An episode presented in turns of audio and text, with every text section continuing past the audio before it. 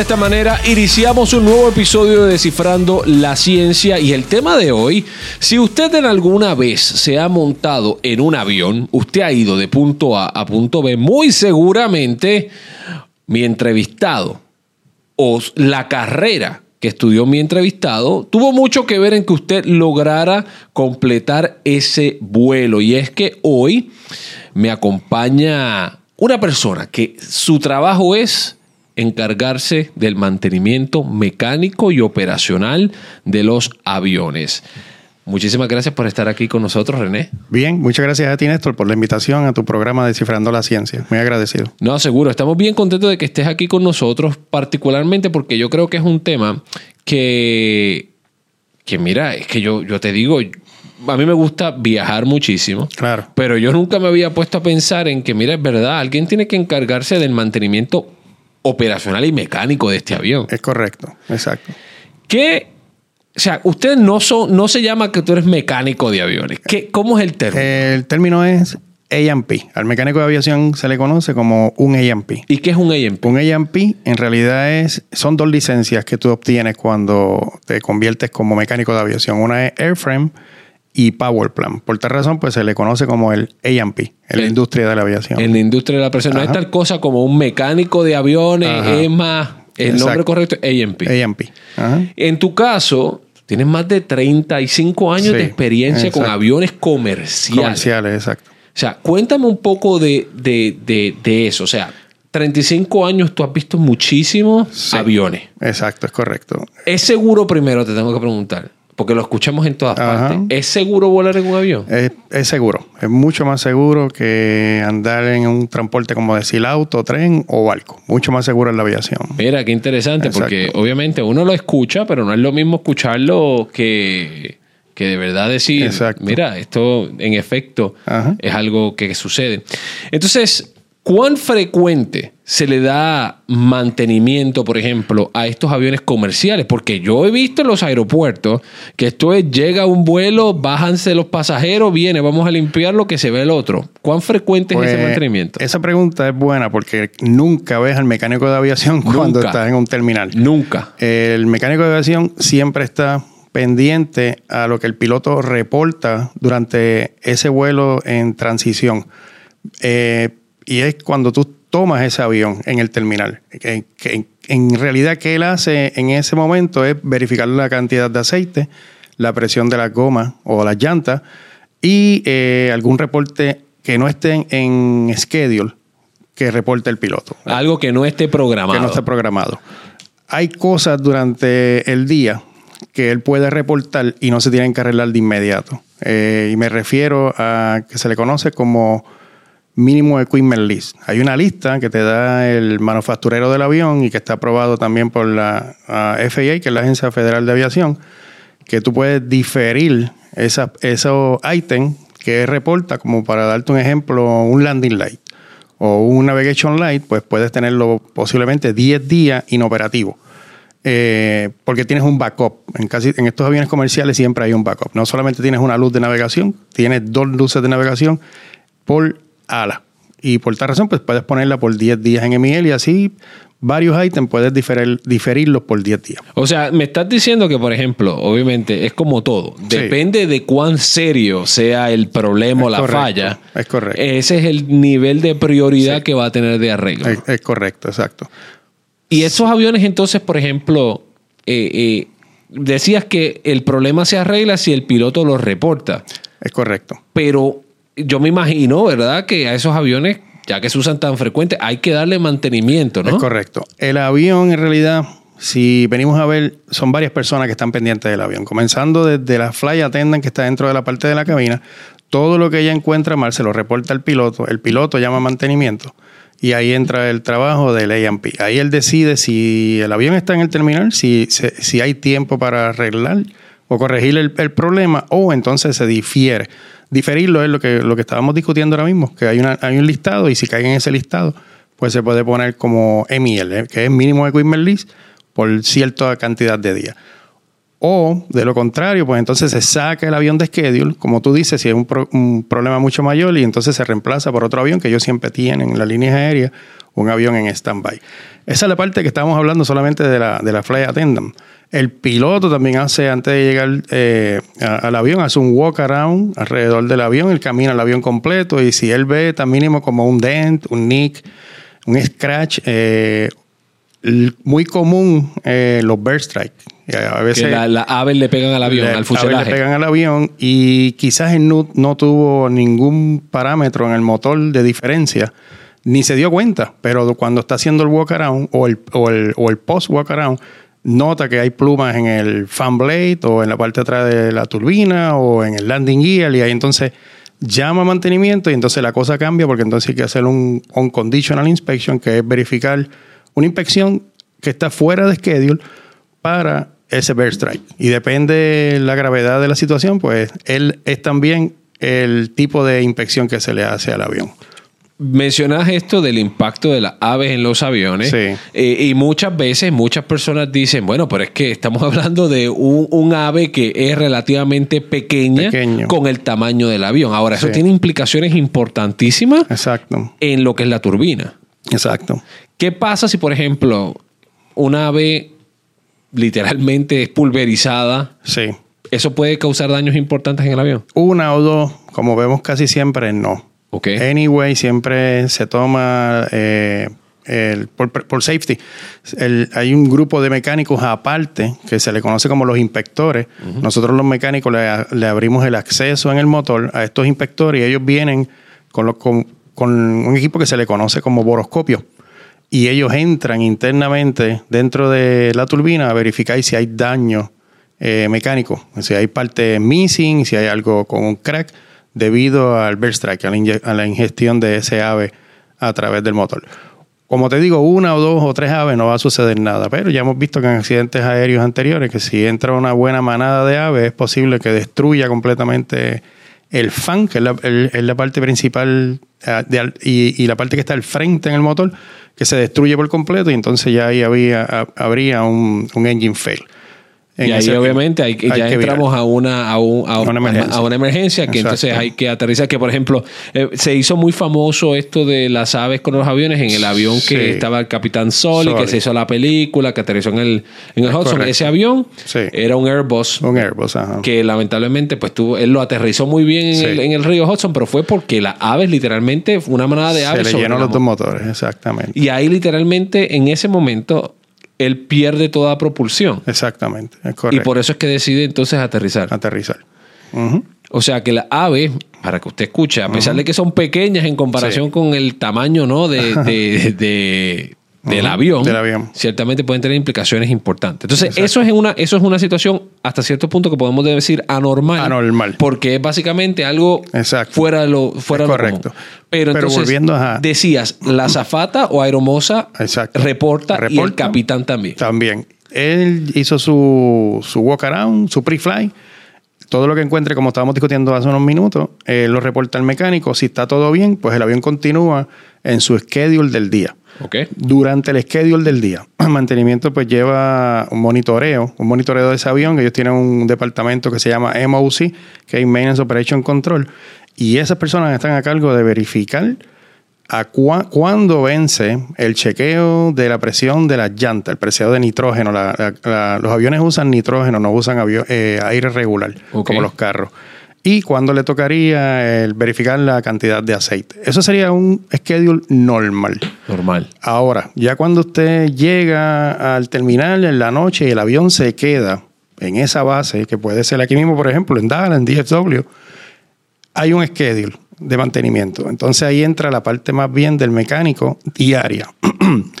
Eso puede ser eh, cambiar algo tan simple como equipo de emergencia dentro del avión instrumentos dentro del avión, eh, las balsas, si es que el avión está equipado con balsa, o componentes dentro del motor. ¿Por qué componentes dentro del motor? Porque todas las piezas en los aviones se llevan por horas de vuelo y a cierta cantidad de horas de vuelo, pues entonces el, el departamento de mantenimiento asigna que con planning, todos estos departamentos de planning y quality control, qué se le va a hacer a ese avión en esa noche y entonces se decide que componente del motor o del avión por sí se van a cambiar. Una de las cosas que me parece interesante que mencionaste y que yo sé que mucha gente, mucha gente se hace esta pregunta Ajá. es, decías que el mantenimiento es determinado por las horas de vuelo. De vuelo. Una hora de vuelo es lo mismo que una hora en el reloj. Eh, sí. La- eh, vendría siendo sí, lo mismo. Este, vamos a ponerlo de esta manera. Una vez el piloto entra al avión y quita su parking brake, ¡tac! empezó la hora de vuelo. Eh, por eso, pues, una vez ya estás sentado en el avión y te dicen ponte el, el, seatbelt, ya él va a quitar el park- parking brake y empieza a funcionar todo. De ahí en adelante ya empieza esa hora a correr. No A necesariamente es una hora volando. Exactamente. Es una No. hora de operación. Tienes avión. razón, exacto. Estando en tierra, está, está considerado, ya comenzó el vuelo. Así que mire, eh, si usted no lo sabía, ya se enteró que no es lo mismo eh, decir una hora de vuelo que una hora en el reloj, aunque, reloj. aunque son similares. Exacto. Eh, déjame te pregunto, entonces te, te, te, te pregunto, ¿cuán complejo puede ser la labor de, por ejemplo, mantenimiento de uno de estos aviones cuando decías que, por ejemplo, si ya el avión tenía su mantenimiento en, eh, en el calendario, que el decía, calendario. te toca mantenimiento hoy. Sí. Ese tipo de mantenimiento, estamos hablando de un mantenimiento que tarda horas, estamos hablando de algo que tarda días, ¿cuán complejo puede ser? Esos que son ya programados. Sí. Puede ser que eh, dure media hora, como puede ser que dure cuatro horas, como puede ser que la cosa se ponga complicada.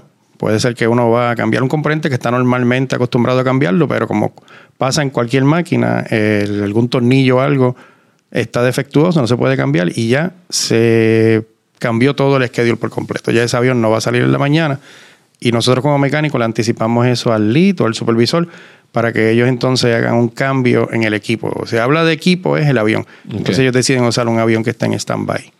Eso es interesante porque, porque sí, porque uno muchas veces piensa y escucha, y a mí me ha pasado, no, tenemos problemas con uno de los motores, Exacto. a veces a- cuando estamos a punto de despegar, eh, vamos a tener que esperar aquí porque los, los, los AMP van a hacer una, un chequeo, van a verificar. He escuchado eso, también he escuchado el caso de, ¿sabes qué? Hay problemas mecánicos, hay que desbordar el avión, Sí. vamos a bajarnos porque vamos a irnos a otro. Es correcto. Y estos son problemas más, más importantes, Sí. ¿no? Cuando se determina que ese avión no puede volar es porque estamos hablando de un problema mayor. Mayor, exactamente.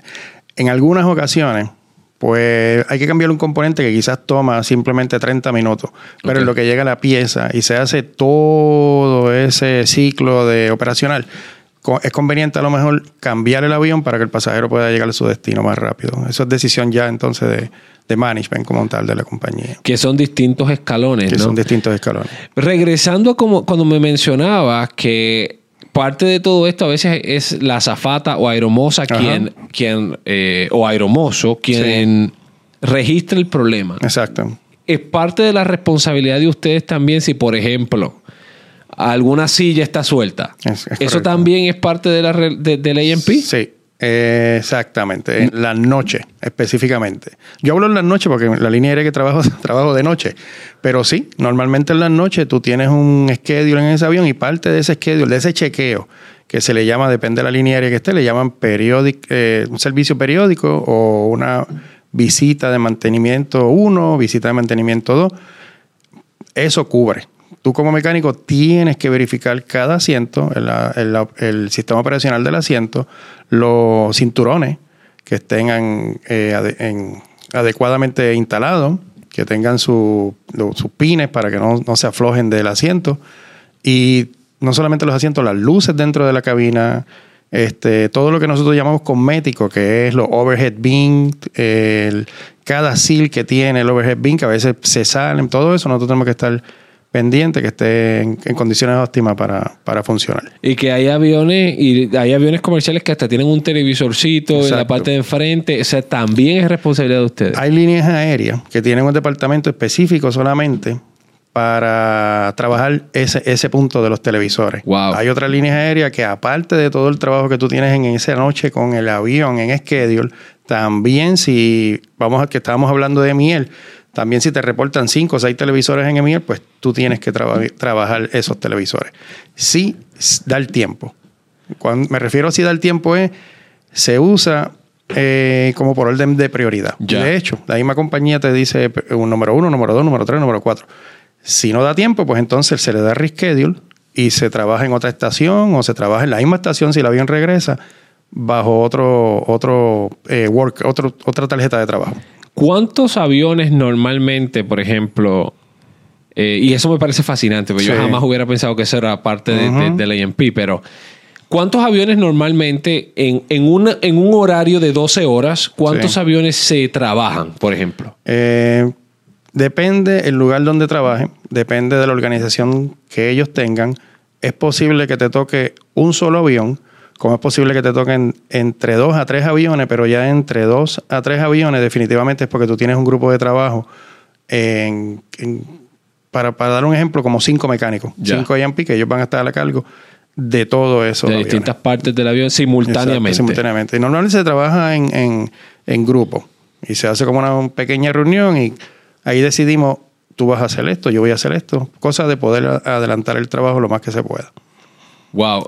Eh, oiga, yo no sé si a usted le pasa lo mismo que a mí, pero eh, yo a mí me parece sumamente interesante porque uno jamás Ajá. piensa que, que algo como los aviones re- requiere tanto mantenimiento o tanta organización. Sí, Sí. uno asume, porque, porque yo creo que yo también tengo, soy ahí culpable. Uno asume de que ese avión va a volar y uno Exacto. asume de que eso va a funcionar. Exacto. Pero bien, como dice, uno nunca ve así por el terminal que, ah, mira, están ahí trabajando en ve. ese avión. Eso nunca se ve. Nunca se ven, exacto. Porque hay lugares, um, decías que casi siempre pasan las noches, Sí. porque hay menos cantidad de vuelos. Eh, pasa la noche porque ya ese avión normalmente ellos lo tienen en schedule, llega a la estación donde sea. Vamos, vamos para dar un ejemplo, llegó a Dallas a las 8 de la noche y no lo tienen en schedule para vuelo hasta las 8 de la mañana del otro día. Tú tienes 12 horas. 12 horas. Y de hecho, hablando del cambio, ¿te acuerdas que te comenté del cambio de los componentes, que es por hora? Ellos no esperan hasta el último momento para cambiar esa pieza. Importante. Por ejemplo, un ejemplo, esta pieza se cambia cada mil horas. Pues quizá ya a las 950 horas vamos a ir empezando a hacer el schedule con planning para ir cambiando ese componente. Eso te da una buena alternativa porque si tienes ese avión que llega por la noche en schedule, con el trabajo que tienes asignado, con otros problemas que el, piloto encontró durante el vuelo, pues estás sumándole más trabajo a ese avión. Que es posible que tú le puedas decir a tu crew chief, en alguna línea aérea le dicen crew chief, en otras le dicen el lead o, o el supervisor, tú le dices, yo creo que esto no vamos a poderlo hacerlo hoy. Entonces ahí entonces, ellos se sientan, llaman a Planning Department o llaman a MOC, lo sacan de tu tarjeta de trabajo y se hace al próximo día o dentro de 10 días, depende de la autorización que tengan con el avión. Y cuando, por ejemplo, digamos que se hace el mantenimiento del avión, Ajá. todo funciona. ¿Cómo esto se prueba? ¿Cómo, cómo ese avión se prueba? Eh, pues mira, eh, nosotros los mecánicos tenemos este lo que se le llama run and taxi. Run up and taxi. Run up para probar los motores. Tú puedes en el piso probar los motores. Taxi, pues tú sabes que puedes mover el avión durante el periodo que estés trabajando en él, si es necesario, del terminal al área donde se hacen las pruebas de los motores, que le llaman run up area, o al hangar, porque los aviones también los lavan y se, se, se, se taxean con los Mira, escucho, espera, para, para, esa es nueva. Los aviones Ajá. se lavan. Se lavan, sí. Por lo menos la compañía donde yo trabajo, ellos tienen un buen programa de mantenimiento para lavar el avión. Mira. Ajá. Por eso se ven siempre los coloridos Eh, así, exacto. bien bonitos. Y los brillan también, exactamente. Mira. Sí. Eso, esa, esa sí que no me la sabía y no me la Ajá. esperaba. Yo pensaba que era la madre Exacto, naturaleza sí. que los lavaba. Ahora, hablando de eso que me dijiste, de cuándo se prueban, Ajá. En Lowfield, por, por ejemplo, en ese aeropuerto tienes hasta la medianoche Ok. para probar el avión. Desde la, a la medianoche no, no se puede ya entonces probar el avión a high power. Pues eso es Lofield, es un aeropuerto. eh, Podemos decir que es internacional. No, es No, nacional. Es, más nacional. Nacional, Es un- exacto. eh, el- hay varias aerolíneas que están ahí Ajá, basadas. Exacto. Pero es un aeropuerto que está en- tiene mucha población cerca. Y eso es un razón. factor importante a la hora de ruido. Exactamente. Eh, a diferencia de DFW, que está más solo Sí. y no tiene construcciones necesariamente cerca. En ese aeropuerto yo trabajé DFW hace unos años y sí, ahí si tienes que probar el, el motor durante la noche, lo puedes hacer en confianza porque no vas a tener esa limitación durante la noche. entonces, en ese caso, volviendo al, ejemplo de Ajá. Loftfield, si se tiene que hacer alguna prueba en el motor, entonces hay que tratar de, esto tiene que ser prioridad para tratar de Es, hacerlo. es lo antes de que se trata de hacer. Exactamente. Si no, hay que esperar a las 6 de la mañana. Y ya sabes que a las 6 de la mañana empieza a salir el push de todos esos vuelos tempranos.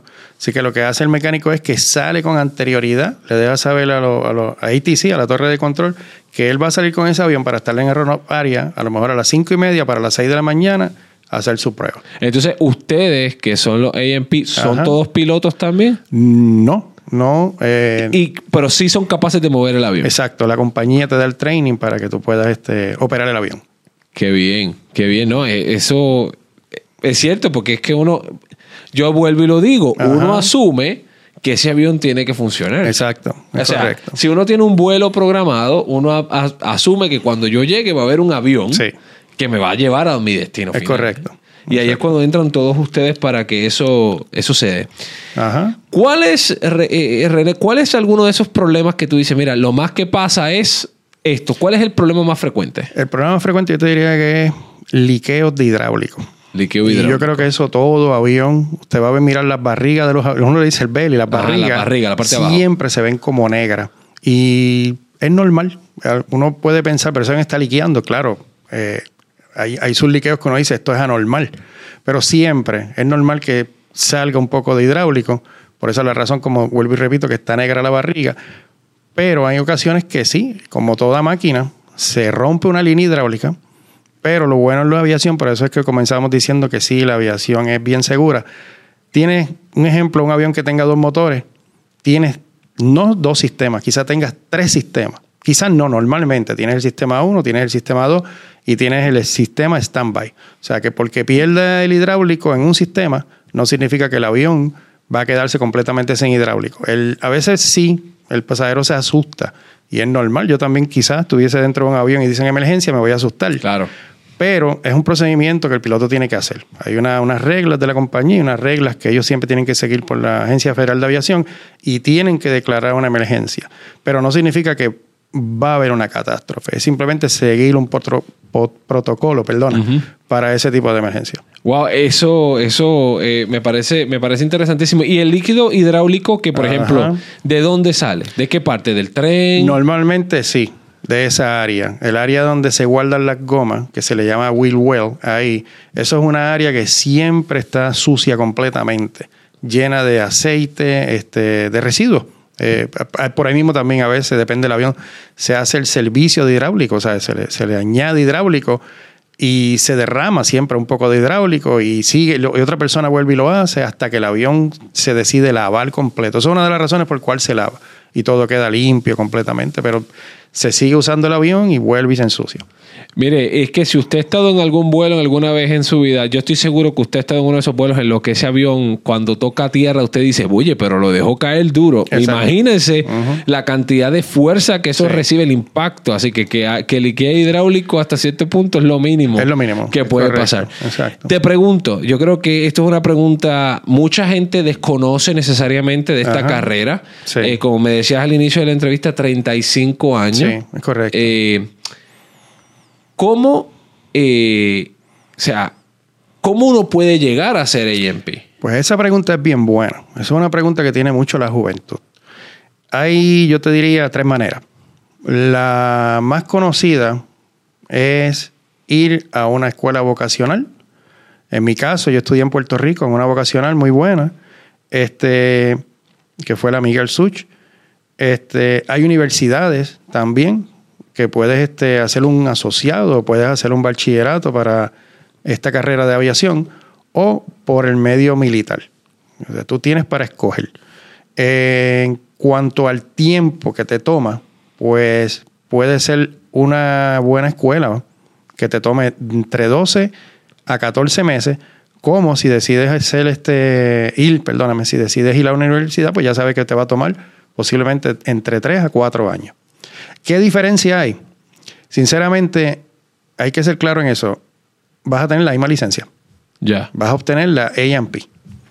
Y yo considero con los años que llevo en esto, la experiencia se hace trabajando. Claro. Tú vienes con lo básico y de ahí los profesores te, te aseguro que van a dar el máximo, pero la experiencia se crea trabajando. Ahí es que en verdad uno aprendiendo de estas personas que llevan muchos años, es que uno pues puede entender cómo de verdad funciona, más bien hablando de aviación comercial, cómo funciona una operación como tan grande como esa. Así que ciertamente es una opción. Eh, hay, hay, hay personas que les gusta de por sí, a lo mejor son apasionados de la, de la aviación, a lo mejor eh, es una carrera que, en la que hay mucha demanda, especialmente, especialmente hoy en día con todo esto, ¿verdad? Eh, que se da en la industria de la aviación, es ciertamente una carrera que tiene mucha demanda y y si, mire, si usted conoce a algún jovencito, una persona, y a lo mejor los no tan jóvenes, pero que mire que todavía, si usted está saludable y usted puede hacerlo, es una opción. Pues eso sí, ¿qué dijiste? Eso es algo muy bonito, yo entiendo, ¿verdad? Bonito en la parte porque siempre hablamos los jóvenes. Claro.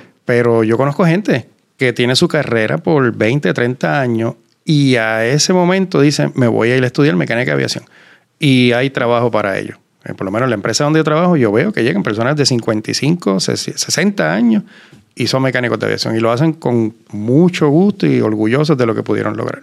Qué bien, ¿no? Es una opción. Mira, eh, Enrique, te agradezco muchísimo. Si usted ven, a veces decía Enrique y a veces decía René. Lo que pasa es que es Enrique, conocido como René Asensio, quien es mecánico de aviación, o mejor dicho, AMP. AMP. Más de 35 años de experiencia en la industria de la aviación comercial. Te agradezco sobre todo que hayas estado conmigo Muchas gracias en este episodio y que hayamos aprendido bastante sobre todo este tema. Y ya, usted lo sabe, mire. No es tan sencillo. El avión está allí para cuando usted se va en su viaje, pero hay un grupo de personas detrás que van literalmente desde el tornillo que se asegura de que su silla no se mueva hasta que ese avión pueda volar. Hay un grupo de personas que se encarga de eso. Como siempre le digo, usted sabe que este episodio está disponible en todas las plataformas de podcast donde usted lo escucha. Allí estamos.